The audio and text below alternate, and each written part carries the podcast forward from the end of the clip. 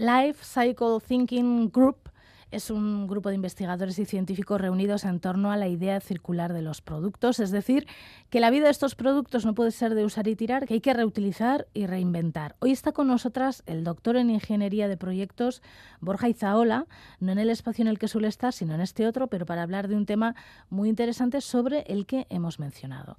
Borja Izaola, egunon. Egunon, González Lan. Oso ondo, zuzelan zaude. Bai, ondo, ondo, ondo, azkenik.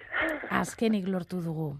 Bueno, vamos a hablar de huellas ambientales, que a mí lo que me ha venido a la mente es, fíjate, Armstrong pisando la luna por primera vez, pero que evidentemente no tiene que ver con esto. Es difícil encontrar simbologías, metáforas, indicadores, ideas que transmitan lo que hay detrás de gestos a veces banales, como la huella de Armstrong pisando, claro, pero es que no pisaba cualquier cosa, pisaba la luna. Y para pisar la luna, su zapato, lo que le llevó allí, llevaba detrás una ingeniería, una ciencia, un, desarrollo tecnológico y un desarrollo económico enorme. Y todo eso tiene una mochila ambiental, social y económica enorme. Entonces, esto de huella parece que es algo que, que se entiende, ¿no? Que todos dejamos una al andar y sabemos que si habíamos pisado unas hierbas se han aplastado, sabemos que si estamos en la arena la huella quizás se la lleva enseguida el mar, pero sabemos que si estamos en cemento y pasa un ratito, la huella se queda ahí eternamente, ¿no? ¿Y qué emite más CO2 o qué deja más huella? ¿Un apartamento, un chalet, un baserri? Pues hay, hay una corriente de pensamiento genérica en estos dos tipos de edificación residencial habitual, ¿no? El bloque de pisos, el bloque de apartamentos, la, torre, la manzana, el portal o, la unifamiliar, acerri, chalet, bifamiliar, adosadito, en fin, e, e, eso, la tradición es que, hombre, como las casas de campo, las viviendas unifamiliares están más aisladas para llegar hasta ellas, hay que haber hecho mucha infraestructura para llegar, como tus cuatro paredes, tu techo y tu suelo son solo para tu hábitat, y sin embargo en un piso puede que compartas fachada, pared, medianera, eh, tu suelo sea el techo del vecino de abajo o algo así, pues parece que la vivienda colectiva, el apartamento, el piso, tendría menor impacto. Sin embargo, en la vivienda colectiva, lo que tú habitas funciona porque compartes con esos otros vecinos. Entonces, claro, haciendo el cálculo de la huella, no solo de tu apartamento, de tus 75-80 metros cuadrados de tu piso, sino de la parte común que te corresponde repartida entre todos de tu portal, pues resulta que eso al final termina impactando más que el chale. Bueno, también has investigado la toxicidad de los lugares donde habitamos y cómo nos afecta a la salud, ¿no? ¿Qué tipo de toxicidades suele haber en, en los lugares que habitamos? Los materiales de construcción Pensemos en, los morteros que aglomeran los ladrillos, las piedras que están en las losas de hormigón de los forjados o de las cubiertas, que también están en fachadas. Pensemos también en las gomas, plásticos y otros materiales sintéticos que están en las juntas de las ventanas, en los burletes de los huecos que se abren y se cierran, en algunos de los suelos que pueden ser más tipo linóleo, más plástico, Pensemos en las pinturas que van a, las paredes, a los techos. Pensemos en algunos materiales que se ven menos, que pueden ser aglomerados, que están, por definición, aglomerados con adhesivos. Pensemos en un montón de materiales. Se calcula que en un, en un edificio hay unos 3.000 materiales distintos plásticos, metales, minerales. La producción de algunos de estos materiales conlleva unos procesos industriales complejos, y algunos de los materiales que nos hemos habituado tanto, como los plásticos, son pura química. Eh, es, esto no es natural, estos son procesos industriales en los cuales intervienen elementos químicos que eh, de manera natural aparecen en la naturaleza, en la tierra, en los minerales, las piedras, lo que sea, de manera muy estable, muy inerte, no, no, no afectan, pero al descomponerlos y transformarlos en los materiales que nosotros usamos, dejan de ser inertes y pasan a ser activos. En tu investigación mm, para este para el doctorado, Has analizado y comparado la edificación convencional con cemento y con otros materiales. Entiendo que con otros materiales la ecotoxicidad será menor, ¿no? Eh, lo que llamamos edificación convencional, que es la que vemos en la calle y en las obras todos los días, ladrillos, hormigón, etcétera, la ha comparado con otros sistemas constructivos que eran habituales, eran convencionales hace no mucho, hasta hace 80, 90 años, la construcción con madera, la construcción con barro, con tierra, en, forma de tapial, en forma de adobe, etcétera, la bala de paja, la alpaca, toda esa hierba que ha cortado la cosechadora y que se prensa con cuerdas y que es una especie de ladrillo gigante que no es como el cuento de los tres cerditos, que ha hecho mucho mal, ha hecho muchísimo mal. No, no lo sopla ni un lobo ni un vendaval. Tiene unas capacidades aislantes enormes, evidentemente es un material muy fácil de conseguir, es un material natural, apenas tiene transformación. Lo han cortado y lo han atado, se acabó, no está más transformado. He comparado esa edificación convencional, básicamente ladrillo y hormigón, con edificios de madera, balas de paja y de tierra pisonada, que es una técnica, la Alhambra de Granada, en, Castilla, en, todo el mundo, es una de las técnicas constructivas más antiguas.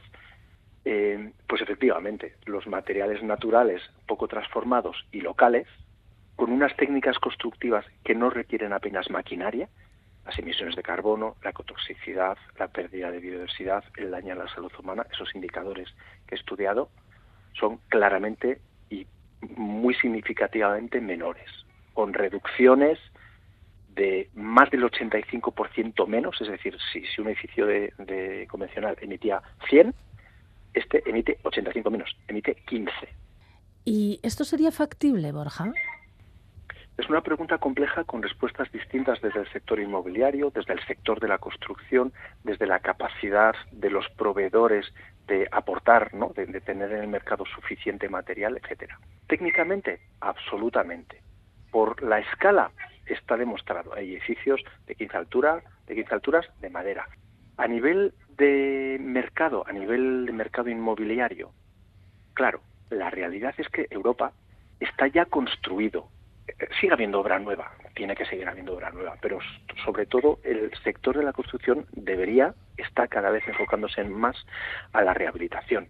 Y en la rehabilitación es un material exquisito. Entonces, es una cuestión de voluntad y de cultura, pero no es una cuestión determinante a la hora de invertir en tu casa.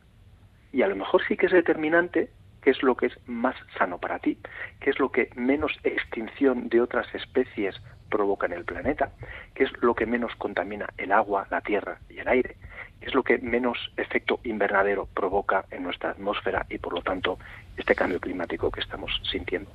Has hablado de extinción de, de, otras especies. Las edificaciones no solo dejan huellas evidentes, sino también destruyen hábitats que existían en esos lugares. Bueno, una, una tesis, una investigación se le presupone algo de innovación y eh, existen las certificaciones de sostenibilidad, certificaciones ambientales de edificios que evalúan muchos aspectos. Hay distintas formas de análisis que estudian no solo la huella de carbono, evidentemente también el consumo energético, cada vez más se estudia la huella hídrica eh, y bueno, y, y muchos otros indicadores. Pero algunos indicadores que están entrando últimamente, lo que yo he sido capaz de estudiar, más de creo no me acuerdo, 560 me parece que artículos y revistas, no encontré la huella en lo que se refiere a la extinción de especies o pérdida de biodiversidad. Pues bien, esto lo he calculado a escala chalet y a escala todo el parque de chalés de unifamiliares, bifamiliares, adosaditos, baserris, casas de campo, etcétera, que hay en el Estado español, que son unos 4 millones, en los cuales viven 16 millones de personas. A esa escala perdemos en 50 años el equivalente a 6.050 especies. No individuos, no especímenes de una especie, ¿no? Una especie, por ejemplo, los orangutanes. Pues hay no sé cuántos mil. Hmm. No individuos. 6.052 especies, especies completas. Completas el ritmo actual nuestro planeta de desaparición de especies es unas 150.000 veces superior a la media de los últimos milenios. De esto ya se está hablando en otros ámbitos, ¿no? De la sexta extinción masiva. La ecotoxicidad que hemos hablado antes, la pérdida, el cambio de usos del suelo y la pérdida de suelo natural, el desplazamiento de las especies a otros hábitats, la agricultura industrial, etcétera, está provocando de muchas maneras. Pues resulta que la construcción, la construcción de vivienda también impacta en esta pérdida de especies. Si vamos a encargar a un arquitecto o una constructora, pero sabemos esto y nos importa, podemos decirle, es que yo ya sé que el cobre, el cemento, eh, los aglomerados eh, artificiales con mucho adhesivo, los plásticos, tienen estos impactos. Hay otros materiales con los que se puede hacer lo mismo, con las mismas prestaciones de aislamiento, de comodidad, no sé qué, no sé cuál, cuyo impacto es mucho menor. Sí, los hay. Hay técnicos, albañiles, gremios, que lo saben construir. Sí, los hay. ¿Existe el material aquí? Sí, existe. ¿Cuánto cuesta? Pues encima resulta que es más barato. ¿Por qué no lo hacemos? Porque no lo sabíamos. Bueno, creo que vais a dar una conferencia sobre todo esto en los próximos días, en junio. Sí, el 14, 15 y 16 de junio en Gasteiz hay una, un congreso de, huellas, precisamente de huellas ambientales, en, cuatro ámbitos. Uno de ellos es el ámbito de los materiales, materiales de construcción y otros materiales para hacer coches, para otros productos.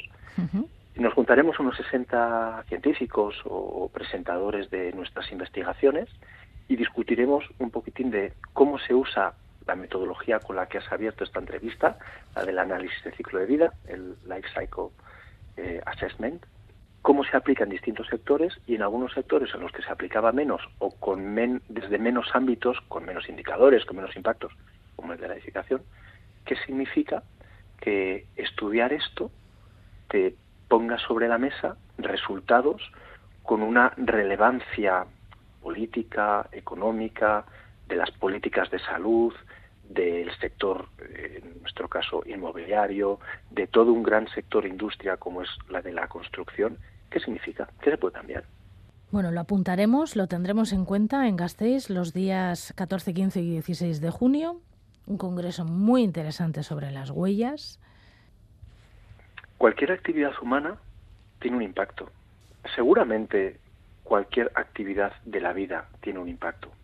Lo que pasa es que cuando una hierba está rompiendo un suelo, y seguramente tiene un impacto, a lo mejor ha roto un eh, hormiguero y las hormigas se tienen que ir a otro lado. Pero cuando esa semilla, esa planta, ese árbol tiene ese impacto, esa huella, a cambio está dando lo contrario de una huella, es decir, una generación de vida, de oxígeno, de hábitat para plantas, para otras hormigas, para otros bichitos, para el, pájaro carpintero que hace un, huequito, para los otros que hacen otros nidos, todas las hojas que caen para hacer humus para un montón de otras plantas. El saldo neto del impacto de ese árbol, de esa planta, de la vida, sobre la vida es positivo, la vida da más vida. La actividad humana desde hace unos cuantos siglos, sin embargo, es, el saldo es negativo desde luego que generamos impactos positivos. Primero para nosotros mismos, desde luego que hacer una huerta tiene impactos positivos, eh, crecen otros tomates y tal. Pero cualquier actividad humana, su saldo neto es negativo. Salvo que introduzcamos esto de lo que hemos hablado otras veces también, que es esta especie de diseño, mentalidad, objetivo regenerativo. Que tu impacto positivo, tu huella positiva, sea mejor, sea mayor que la, que la negativa. Pues Borja Izaola, es que ricasco, Benetan, por esta conversación de hoy. Un placer como siempre, me sale.